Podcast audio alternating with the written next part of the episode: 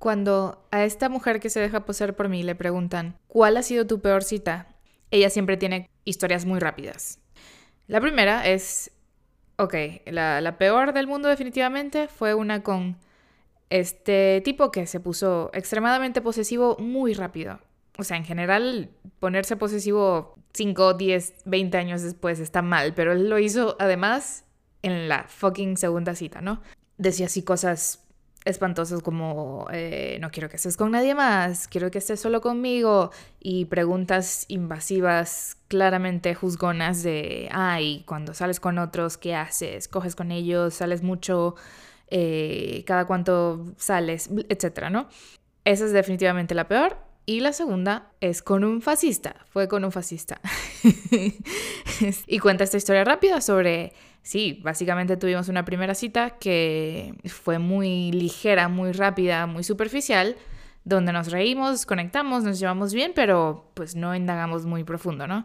Y en la segunda ya mostró su lado oscuro, fascista, terrible, ¿no? Ideas políticas muy contrarias a la que tiene esta, esta chica. Este, no creer en la salud pública, no creer en la educación pública, no creer en ningún tipo de apoyo para la pinche humanidad. Entonces sí, como que mucho debate, mucha solo controversia entre los dos, etcétera, etcétera. Horrible, no se vieron nunca más. Em, pero quiero en este episodio indagar un poco en las dos, principalmente en la segunda, con el fascista, pero también quiero contar rápido como un contexto de la primera porque me divierte. Antes de salir con este tipo posesivo espantoso, ella fue a una cita que, estuvo fantástica hasta cierto punto, ¿no? Conoció a este dude, eh, artista, súper inteligente, platicaron toda la noche de cosas muy interesantes, que coincidían en muchas cosas, a él le gusta la comedia, a mí me gusta la comedia, le gusta como analizar cosas extrañas de internet, a mí me gusta también, entonces como que muchas referencias en común todo muy genial y además el dude súper sexy y divertido y todo maravilloso. Ya estaba como, yes, excelente, maravilloso, genial. Hasta el final de la cita, donde esta persona eh, reveló un dato extremadamente importante sobre la situación. Y básicamente le dijo, oye, yo estoy en una relación abierta. Eh, yo tengo novia, yo vivo con ella y bueno, este, podemos continuar esto y tal, pero esa es la, la cosa relación abierta, obviamente que, esta otra, su pareja sabe, de, tienen un acuerdo muy claro, etc. Y cuando me dice esto, al final de la noche, eh, yo me enojé muchísimo. Así de, me voy, fuck it. Pedí mi Uber inmediatamente y me fui. Enseguida que me lo dijo, ¿no? Tuvimos un momento súper tenso, súper incómodo cuando me dijo eso, en lo que yo esperaba el Uber, etc. Yo estaba enojadísima, o sea, sí, bien cabrón. Em, y no porque no crea en la en el formato de la relación abierta. La chica de la que tomó posesión es muy mente abierta con esas cosas em, y ha considerado estar en relaciones abiertas, no tiene ningún problema concreto con eso. Lo que la hizo molestar fue el hecho de que no, no fuera algo que dijo desde el primer puto segundo, porque así ella tiene la posibilidad de decidir conscientemente de, ah, si le doy más tiempo a esta persona que tiene una pareja y ya, y lo hacemos y, o sea, continuamos, nos vemos, etcétera. Pero yo muy consciente de esta situación, ¿no? Y lo que la molestó fue eso, fue el hecho de que ya habían texteado por varios días y nunca salió el tema, ya se estaban en persona y no salió hasta el final de todo el asunto. Le hizo perder el tiempo, básicamente, y eso es como que fuck you, no me hagas perder el tiempo, es lo peor que puedes hacer. Entonces nada, se fue muy enojada, se fue muy triste porque, de nuevo, la cita estuvo muy buena, todas las cosas en común, toda la chispa, toda la química, toda la cosa, ¿no?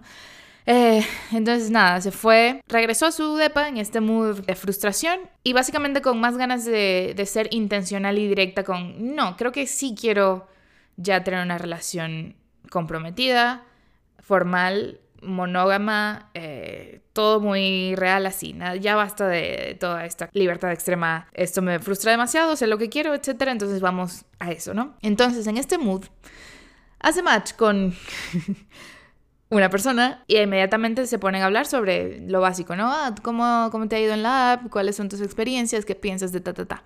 Entonces de una vez empieza, como esto está a flor de piel, e inmediatamente sale el tema de no, como que ya tengo ganas de algo en serio. Que extraño la intimidad, el compromiso, la consistencia con alguien. Entonces, bueno, en ese mood eh, empezaron a intensiar eh, ella con esta nueva persona.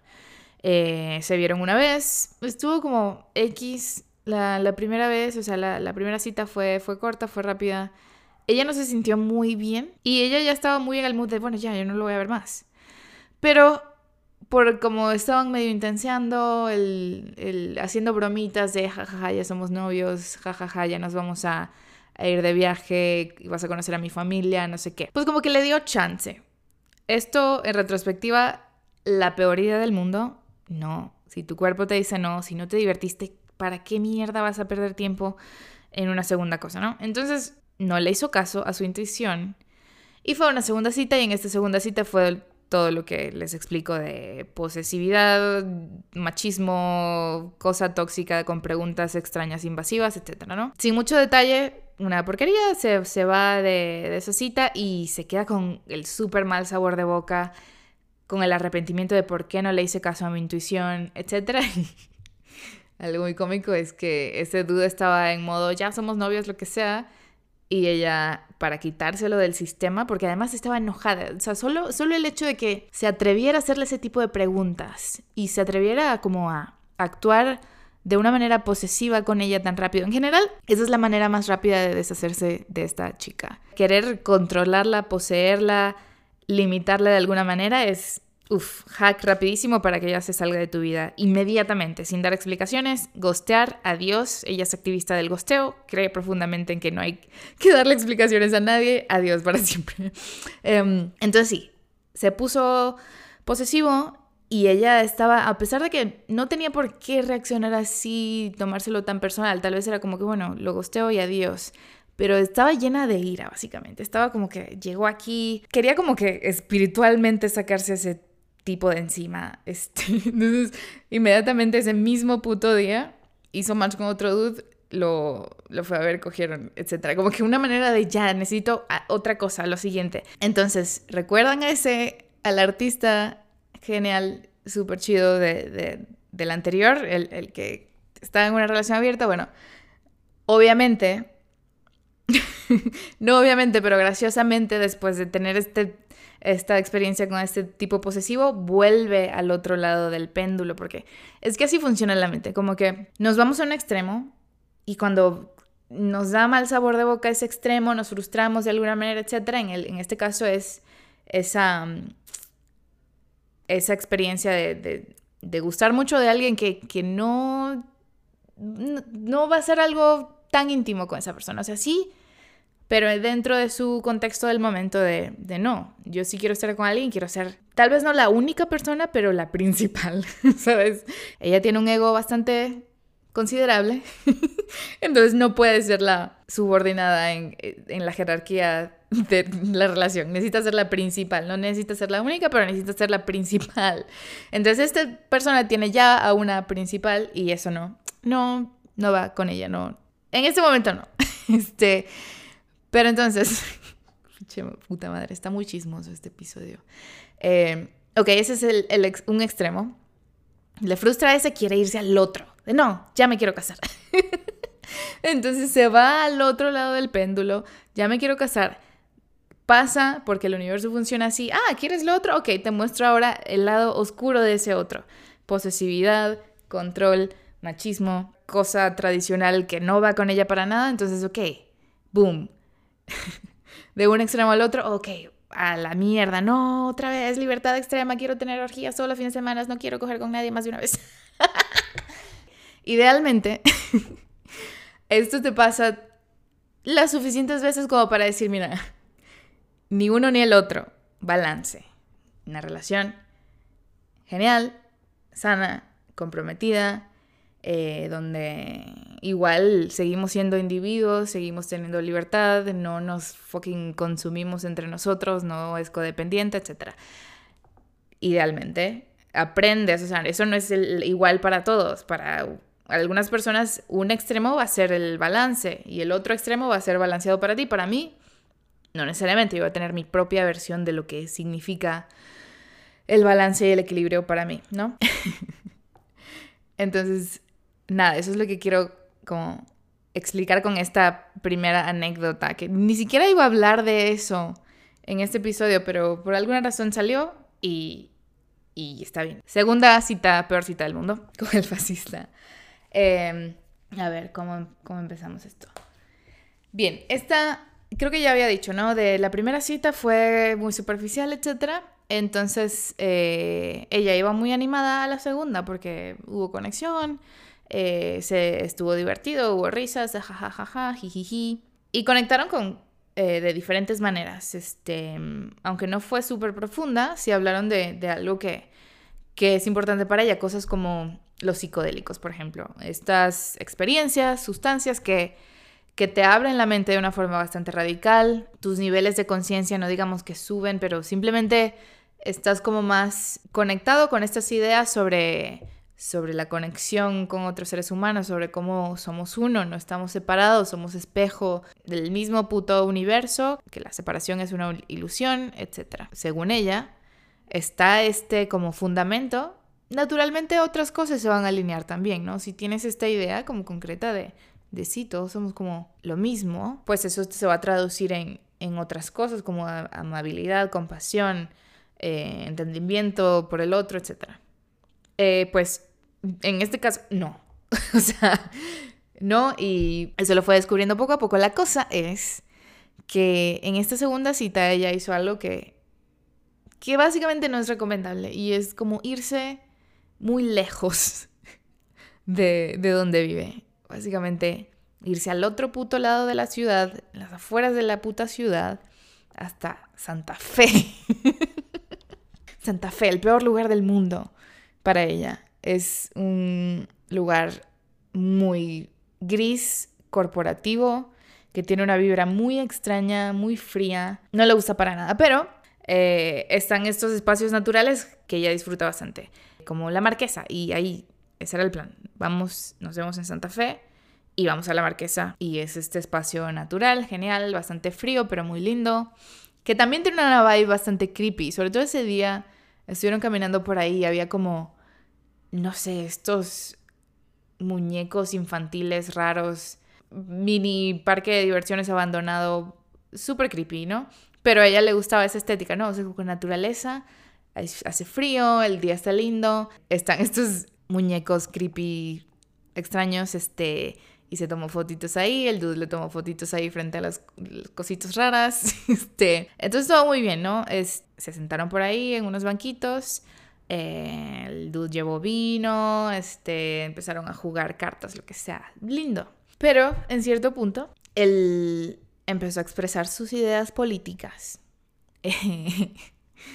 eh, sobre economía, sobre esas cosas que les mencioné al principio. No creo en la educación pública, no creo en la salud pública, eh, no creo en ayudar a absolutamente nadie porque cada quien es responsable de sí mismo. Y, no creo en esas cosas de la caridad y no sé qué. A mí nadie me regaló nada. Contexto, persona, una persona de otro país, de habla inglesa, blanco, heterosexual, cisgénero, etcétera, ¿no? Ya saben, ni a mí como fantasma, porque yo soy todas las, toda la humanidad, ¿no? No, no tengo, no me identifico con nada en particular. Y a la chica de la que tome posesión tampoco le gustan esas etiquetas. Pero cuando están hablando de un tema muy concreto, sí vale la pena bajar a esa dimensión de, del cuerpo y la identidad política, etc. No le gusta quedarse ahí siempre, pero en contexto vale la pena observar eso para entender, sí, la situación, la historia de, de, un individuo, ¿no? Para alguien como él, decir a mí nadie me ha regalado nada no tiene ningún puto sentido porque nacer te regaló la oportunidad de tener ciertos privilegios en este puto mundo, ¿no? Entonces sí, como que en general, vamos a ir más profundo en este concepto de nadie me regaló nada. a ver, ¿cómo, explico esta mierda? Eh, naciste, ¿no? ¿no? Nadie te lanzó un puto bote de basura cuando naciste. Ahí pues, te regalaron el que te cargaron y te alimentaron, ¿no? Este, alguien te enseñó a hablar. Resulta que, que naciste en un país donde el idioma, el idioma que la mayoría de la gente habla, es un idioma que es básicamente un estándar en el resto del mundo. Entonces tienes la posibilidad de viajar a cualquier parte del mundo y mucha gente te va a entender, mucha gente se va a adaptar a ti y te va a hablar ese idioma. Por tu color de piel es muy probable que te traten mejor. Por tu género también es bastante probable que te traten mejor, que te sientas más seguro, en el mundo, que tengas más libertades, más oportunidades, más este, capacidad de entrar a cierto espacio y que cuando abres la boca te respeten y escuchen lo que dices y lo tomen en cuenta y lo consideren y digan, oh, sí, te... interesante eso que estás diciendo, en lugar de descartarlo y decir, qué mamada, ¿qué, qué es esto? ¿Quién es esta persona? ¿Qué? ¿Qué haces aquí? Entonces, ay, ¿qué pasó? Perdón, la, la computadora hizo algo raro. Entonces, Insisto, ni yo, ni la chica de la que toma posesión, eh, somos fans de esta narrativa de, que tu vida está 100% controlada por tu identidad, de que ser mujer o tener cierto color de piel te limita de maneras este, profundas. Sí hay dinámicas de poder, dinámicas sociales que te lo hacen más difícil de una u otra manera, pero simplemente la narrativa de que eso es tu historia y eso eres y hasta ahí llegó, no le gusta. No me gusta, no le gusta a ella, no nos gusta. Entonces solo para aclarar eso, esto va, lo voy a hablar a más profundidad en un episodio futuro, pero para nosotros y desde nuestro punto de vista no, esta narrativa de, ser la víctima por, por esos elementos, eh, género, color de piel, orientación sexual, etc., no nos gusta, no, bye. Em, no, no quiero desviarme para explicar mucho este tema, lo, más adelante, más adelante lo tocamos, pero por ahora, en este contexto, vale la pena mencionar. Para nadie es válido esto de nadie me ha regalado nada. Eh, porque incluso en las peores condiciones, si estás vivo, pues algo ha tenido que pasar para que estés vivo. Y no es solo como que, ah, con el poder de mi sudor y de mi músculo. Alguien, en alguna parte, en algún punto te tuvo que ayudar porque no naciste con la posibilidad de caminar y moverte y trabajar para ti mismo. Alguien en algún nivel te tuvo que ayudar. El universo, casualidades, caridad de algún tipo estuvo a tu beneficio para que estés vivo en este momento, ¿no?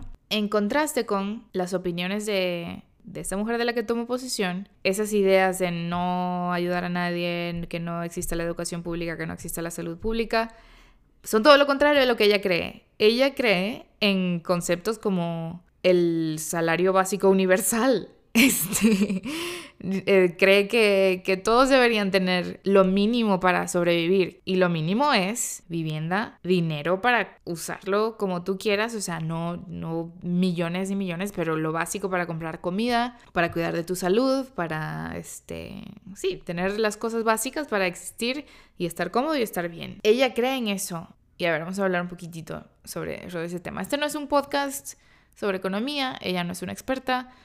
Tú no vienes aquí a escuchar sobre economía, pero básicamente este concepto es algo que se ha estudiado y que mucha gente que, está en contra dice, no, este, vamos a mantener la gente perezosa, eh, no van a hacer nada con sus vidas, este, simplemente es un desperdicio, un robo, bla, bla, bla, que se hagan responsables, ta, ta, ta. Este es como que el argumento principal cuando la gente está en contra del salario básico universal. Pero los estudios han mostrado que tal vez algunas personas descansan un rato, pero eventualmente, aunque no tengan que verse obligados a trabajar, porque es lo que necesitan para vivir, igual empiezan a a generar cosas, ya sea proyectos artísticos, emprendimientos, eh, actividades, siguen manteniendo sus trabajos. La diferencia es que ya no lo hacen porque si no lo hacen se mueren o quedan en la calle, etc., sino que lo hacen porque, porque quieren, porque los apasiona, porque la, la humanidad, el, ser humano necesita hacer algo, necesita tomar acción, hacer, crear cosas. Es natural en ellos.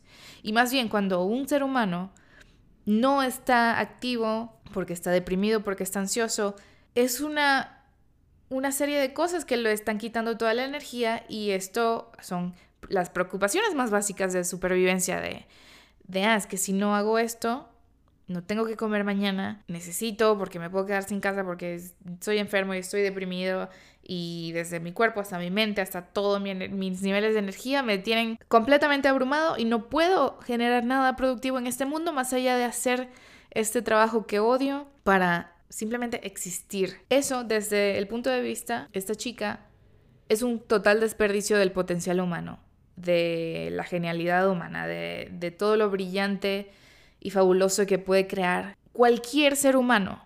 Pero todo este potencial creativo está desperdiciado en simplemente sobrevivir y ver qué vas a hacer para, para comer mañana, etc. Y por eso ya creen en, este, en este concepto del salario básico universal, porque le daría a la gente, le quitaría el, el peso y las cadenas de la mera supervivencia y les daría de vuelta su energía vital para crear, para inventar cosas nuevas, nueva tecnología, nuevas maneras de existir, nuevos sistemas. Entonces ella trató de explicarle eso en, la cita y él como lo descartaba completamente. Nada, nada, que se sus mamadas, de dónde van a sacar ese dinero, no sé qué.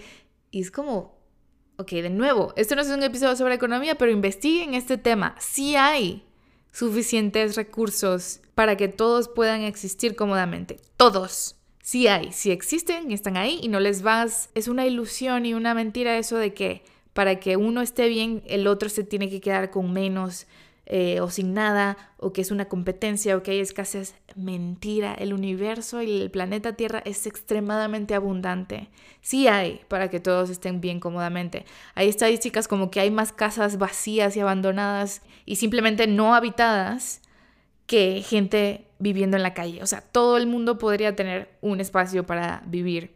Hay más dinero del que pueden gastar en vidas enteras, en generaciones enteras acumulados en unas poquitas personas. Está cabrón, sí hay. Pero está toda esta distorsión de, de la ilusión de seguridad, de gente que acumula y acumula y acumula porque tiene este pinche vacío existencial que creen que van a poder solucionar con esta acumulación perpetua y no pueden, no pueden. Por eso es infinito, por eso es como ambición infinita, infinita, infinita, infinita. Olvídate, olvídate. Este planeta es extremadamente abundante. Este, en cierto punto, como que se cansaron de discutir, empezaron a hablar de esta cosa simplemente para dejar de debatir, pero ya estaba como que ese mood detrás de no, no estamos de acuerdo con nada. no estamos de acuerdo en nada. Esto está tenso incómodo, extraño, ¿no? En ese punto la cita iba a su final, a su final era como que sí, sí, sí, incomodidad, ahora simplemente nos quedamos en el tema superficial, porque no, no funciona esto, no vamos a estar de acuerdo. Em, entonces ya es solo cuestión de unos minutitos más, nos tomamos una chelita más y, y cada quien a su casa, adiós para siempre.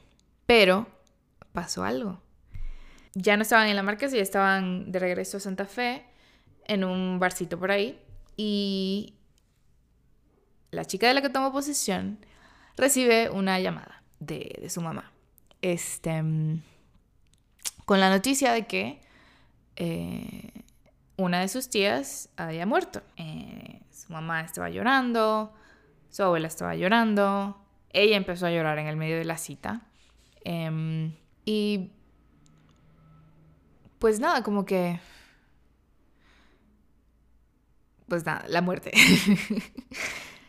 oh, uh, feliz, uh, gran tema, uh, este, mm, la muerte, entonces, esta persona, desde sus ojos, un poco terrible, no un monstruo, simplemente alguien que, ah, qué pesado tener estas opiniones, ¿no? Pero esta persona, un poco terrible, era el que estaba ahí y, y su reacción a esa situación también fue un poco terrible. Fue, ok, se murió mi tía, este. Qué mal.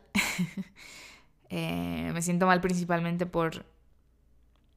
Por mi abuela, que está extremadamente triste, y mi mamá, que está extremadamente triste. A veces, la mayoría de las veces, uno no está triste por la muerte en sí, por la persona en sí, sobre todo con las creencias que ella tiene, que tenemos, que yo le he contado en mis anécdotas, en mi experiencia fantasmal, que que no hay nada de malo en, la muerte en sí, en la experiencia de morir, es simplemente una transición a algo más.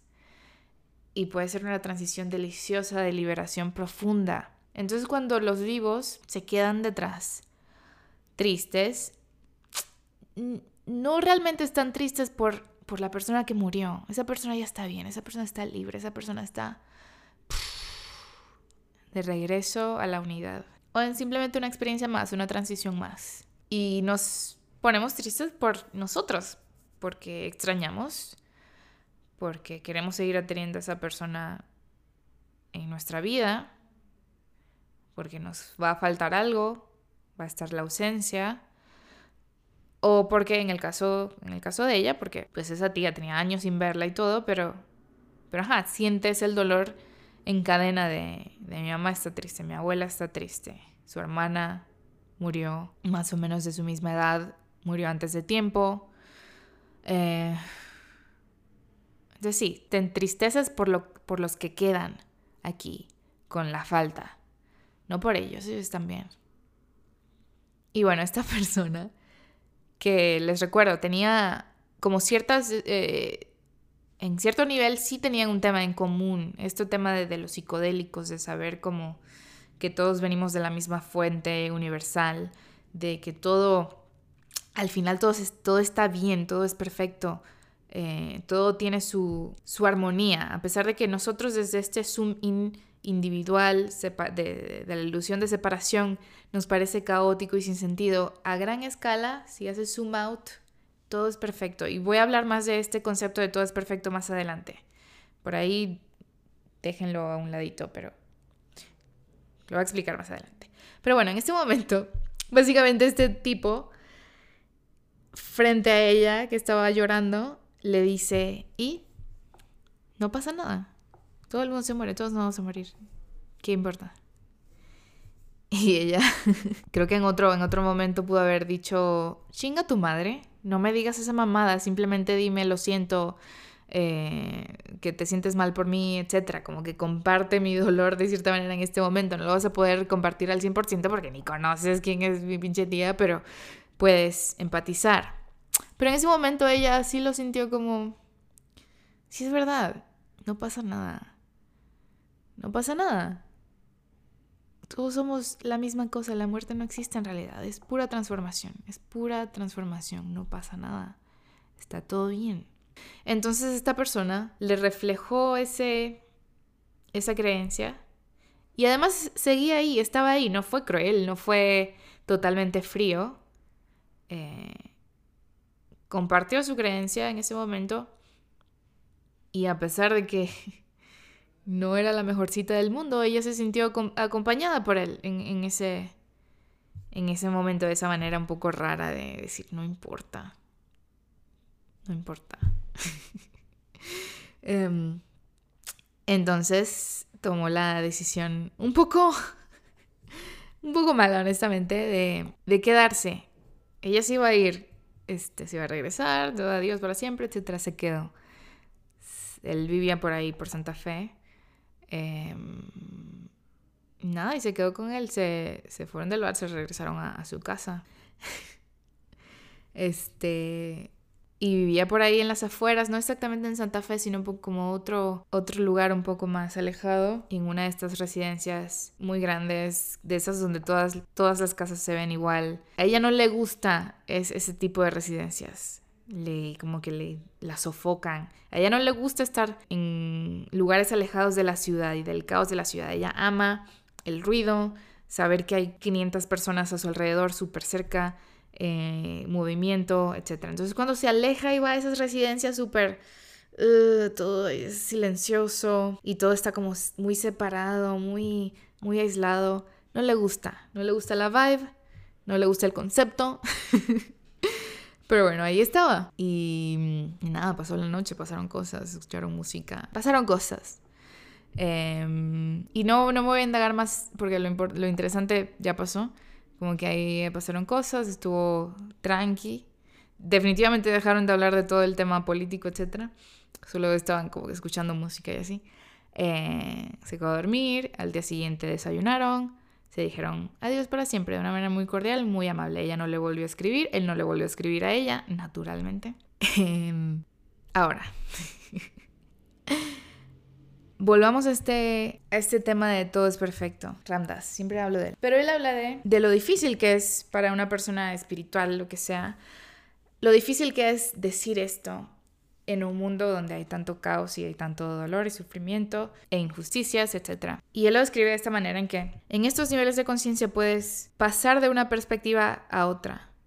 Cuando estás en esta perspectiva de unidad total, unión con Dios, con el universo, con el cosmos, puedes ver cómo todo es perfecto, puedes ver cómo hay una armonía total, plenitud total, y todos somos parte de eso Absolutamente todos, hasta la persona que está en el mayor de los sufrimientos tiene acceso a esa perspectiva y a ese sentimiento y a ese lugar. En el fondo, esa persona ya está ahí en la total perfección porque esa persona es la única persona, eres tú, soy yo, es Dios, es la única conciencia que existe, todos estamos en ese nivel. Pero estar aquí, en este plano, decir todo es perfecto frente a la guerra, frente a la muerte, frente a la enfermedad, frente al abuso, es como puedes percibirse hasta cruel, indiferente, impersonal. Como si fueras un puto robot sin sentimientos. Entonces sí, él te dice, bueno, como es muy impersonal, muy frío, es bueno estar, tener contacto con ese espacio para no sufrir tú. Ahora, para hablar un poquito más, indagar un poquito en estos niveles de conciencia para que quede un poquito más claro en, tu mente, otro ejemplo que, que Randas usa para visualizar mejor estos niveles es digamos que el nivel 1 es, tienes a otra persona de frente y, estás en el nivel del cuerpo. Lo ves y ves eh, un color de piel, unos rasgos faciales específicos, un color de pelo, de ojos, eh, que si está lindo, que si está feo, que si está gordo, que si está flaco, que si está alto, chico, etc. Y él lo pone como de tener un switch en la, en la mente que lo vas cambiando. Entonces el switch 1 ves el cuerpo. pasamos al switch número 2 y pasamos al nivel de psicología. Digamos que, ok, sabemos que el cuerpo no es esencial, es arbitrario, pero miramos al otro y en este nivel vemos su psicología, vemos su, historial psicológico, vemos si está feliz o triste, deprimido o motivado, vemos si está enojado, si tiene traumas, si tiene paranoia, si tiene neurosis o si está muy balanceado, etcétera, etcétera, etcétera. Es como todo este mapa súper interesante, súper fascinante de la psicología del otro. Y en el nivel anterior dices, ah, bueno, ese es el cuerpo quién es. Es una persona blanca, morena, flaca, gorda, etc. Y para ti eso es su identidad. En el otro nivel de psicología, para ti su historial psicológico es su identidad. En tu cuerpo no te dice nada, pero tu mente. ¿Qué, qué, qué piensas? ¿Cuáles son tus opiniones? ¿Cuáles son tus comportamientos? Digamos que identificamos al otro con eso. Pero ahora, otro switch. Tercer nivel. digamos que hay una persona que ve a, los, a todo el mundo en, en un nivel astrológico. En lugar de como un cuerpo individual o una psicología individual, ve como un sistema astrológico donde pues está la configuración de cómo estaban los planetas cuando naciste y eso te, te da él, obviamente esto es una simplificación de la astrología, pero él como chistecito dice, bueno, en lugar de haber millones de personas en el mundo, hay 12, hay 12 personas. y ves a la gente a través de estos arquetipos astrológicos. Pero ok, otro switch más arriba o más adelante, que no hay arriba, abajo, lo que sea, como tú quieras verlo. Siguiente switch. Ve el, al otro y lo mira a los ojos y en lugar de ver un cuerpo, en lugar de ver un historial psicológico y en lugar de ver unos astros, ve el ser. Ve a otro ser que que separado de estos empaques, eh, solo es, es una conciencia y es igual a la tuya. Y yo tengo esta conciencia, este testigo, este observador, y el otro tiene también una conciencia observadora que, que va manejando en este robot de carne y va haciendo lo mejor que puede con su psicología y con sus configuraciones astrales. Pero ese tampoco es el final. Siguiente switch en lugar de ver como, ok, yo soy un ser, él es un ser, somos puros, estamos haciendo lo mejor que podemos, ya no, no ves una separación, no es como, ah, yo soy un ser, tú eres un ser, es, somos el ser, el único que existe y que ha existido y que existirá, eterno, uno solo. Que en este momento del tiempo de, de la existencia estoy viendo desde este paquete de robot de carne, pero estoy también desde, desde el tuyo y desde el de él y desde. Es la misma, es la misma conciencia, una sola. Pero aún ahí, en ese, explica Randas, es, existe la forma, puedes reconocer que todos son tú, que toda la existencia del universo eres tú, pero aún así estás en el mundo de la forma. Hay colores, hay contrastes, hay cuerpos, hay ideas, hay percepciones. Pero si le das otros, otro más, otro nivel a ese switch que tienes en, en tu mente, puedes llegar a ese nivel donde absolutamente todo se disuelve. Todo, toda la forma se disuelve. No hay dualidad, no hay contraste, no hay nada. Es el vacío, el vacío total. El Dios en su forma inefable, inconcebible, indescriptible Dios. El vacío que es la fuente de todo. En ese nivel todo es perfecto. En ese nivel es absolutamente evidente que todo es armonía total. Y volviendo a la Tierra, considerando eso, el fascista y la chica de la que tomó posesión tienen la misma opinión, que se manifiesta de maneras diferentes. Para ella, sí, todo es perfecto, pero aún así, y con más razón, todos deberíamos ya estar conscientes de que la vida es para pasarla bien, divertirte, gozar, jugar con la forma, coger, vivir, reír, comer, vestirte lindo, usar ropa, ay, concha tu madre el ruido. Decirle hijo de puta a la persona que pasa haciendo ruido y luego decir, ah, está bien, está haciendo tu trabajo, no pasa nada. todo, jugar con todo, escuchar música, leer libros, hacer obras, bailar, coger, brincar, saltar, viajar, todo, gastar dinero, ahorrar. este, a tener orgías, comprometerte con una persona por 20 años. todo, todo, todas las cosas. La vida es para eso, infinitamente. No hay un principio, no hay un final. Constantemente estar en el hacer, jugar, ni bien ni mal, todo, todo, todo, todo, todo pertenece, todo se puede. Entonces, considerando eso, ella cree que sería muchísimo más divertido si toda esta energía se puede llevar a la dirección del placer y del gozo y de la creación, en lugar de, del tedio, y del sufrimiento y del todos los días me despierto para ir a un trabajo que odio y, gastar todo mi valioso tiempo en esta tierra en hacer algo que me caga. No, ella cree que no, no debería ser. Perdón. No debería ser así. Deberíamos estar todos pasándola bien ya. Y, y eso, eso es su, su creencia, no es una, tal vez no es la más elaborada y sofisticada del mundo. Ella cree que todos deberíamos estar pasándola bien. Mientras él, no sé qué, cree él, o sea, que cada quien haga lo que pueda hacer y, nadie ayudándose entre sí.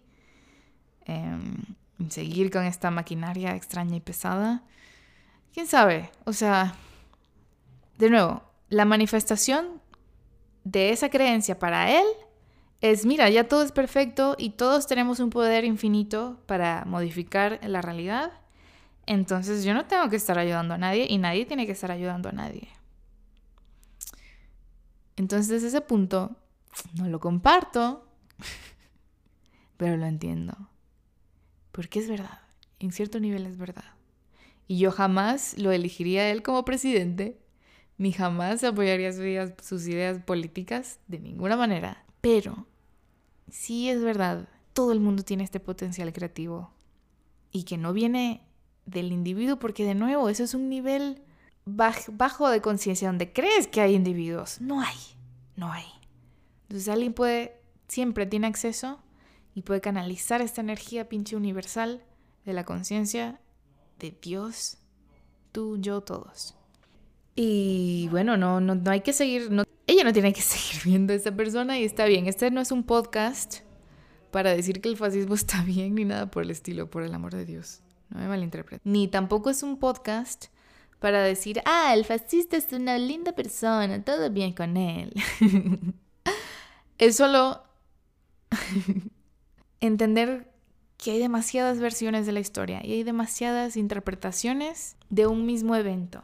Ella siempre elige la historia corta de sí, un fascista con ideas políticas de mierda, horrible, pero omite ciertas cosas como ese momento de, compartir sobre la emoción de la muerte de la tía, también hablaron de, su familia y de, la relación de él con su mamá, de la relación de ella con su mamá, de sus amigos, de la vida, de cosas lindas, cantaron canciones juntos, la pasaron bien. O sea, como que en la narrativa era más interesante, es más interesante para ella contar jeje, la, la cita horrible con el fascista. Y todos estos otros detalles como que ah, los saca porque no es entretenido decir... Es más entretenido decir, ah, tuve una cita horrible con un fascista, que decir, mira, tuve una cita un poco desastrosa con otro ser humano que tiene cosas buenas, tiene cosas malas y no es bueno ni malo, simplemente que yo estoy de acuerdo con algunas y con otras no y es muy, es muy vago decir, decir eso. Hay cosas buenas y cosas malas, hay sombra, oscuridad, hay luz y oscuridad. Es más entretenido decir una historia con, una con un malo, con un antagonista. tiene más, sí, más poder, más contraste, más punch que la realidad de, de, bueno, es otro ser humano y pues no, no funcionó. Hubo momentos lindos, hubo momentos no tan lindos. y a ella su prioridad es ser entretenida su prioridad es entretener a la persona que está al frente, entonces ella va a elegir la narrativa que tiene más punch y no la, la real, que es dos seres humanos hablando, conectando por un momento muy breve en la inmensidad del tiempo y haciendo lo mejor posible con esa conexión que, que pues es, es frágil y y nos falla, nos falla la capacidad de nos falla la capacidad de sentarnos frente al otro y ver realmente al otro. Y no pasa nada con eso. También vamos aprendiendo cada vez más a sentarnos frente al otro y ver al otro. Contexto rápido, hubo un eclipse. Estamos hoy, en este momento, en un eclipse. Y la chica de la que tomo posición sí crea un poquito en la astrología. Se dice, bueno, es solo un sistema. Así como leer una novela de ficción y que te te ayuda muchísimo a entender el mundo de otra manera, la astrología es lo mismo, es un sistema que puedes usar o no. Cada quien elige el sistema de preferencia. Y bueno, a ella le gusta la astrología y, y sí le pasa que suele coincidir, tener una revelación fuerte con los eclipses. Y la más reciente de ella es que le tiene un pánico inmenso a la intimidad, que ella cree que quiere tener una relación, pero tiene un patrón muy claro y el eclipse casi que le dio una lista así de esta vez pasó, esta vez pasó, esta vez pasó, esta vez pasó. De todas las veces en que ella se ha escapado, saboteado, huido, sale corriendo básicamente cuando la relación se pone real, se pone íntima, se pone emocionalmente vulnerable. Ella cree que quiere conectar, que quiere tener una relación, que quiere comprometerse, pero en el momento en que se pone real, sale corriendo, corre, adiós, no, no. y le ha pasado un montón de veces. Y la narrativa que tenía era, no, yo sí quiero conectar. Pero los otros son cobardes. no pueden con tanta inmensidad fabulosa que soy yo, tan profunda, compleja, increíble. No pueden, no pueden. Mientras es ella la que está escapando constantemente. Pero bueno, eh, lo vamos a trabajar, lo vamos a, lo seguimos trabajando. Es importante hacerlo consciente, aceptarlo para luego cambiarlo, no, no pasar, no dar el salto automático a la, a la intimidad y la conexión y el amor infinito. Hay que hacer consciente que nos bloquea y luego ah, tomamos pasos para continuar. Esto también le voy a hablar más a profundidad en el siguiente episodio. Eh, pero por ahora creo que estamos bien con, con esto. ¿Estamos bien? A ver, revisar notas. Estamos bien y si nos faltó algo, pues lo seguiremos discutiendo. Tenemos todo el tiempo del mundo, tenemos la eternidad frente a nosotros. No nos queda nada más que hacer que seguir procesando estas cosas. Eh, gracias por escuchar.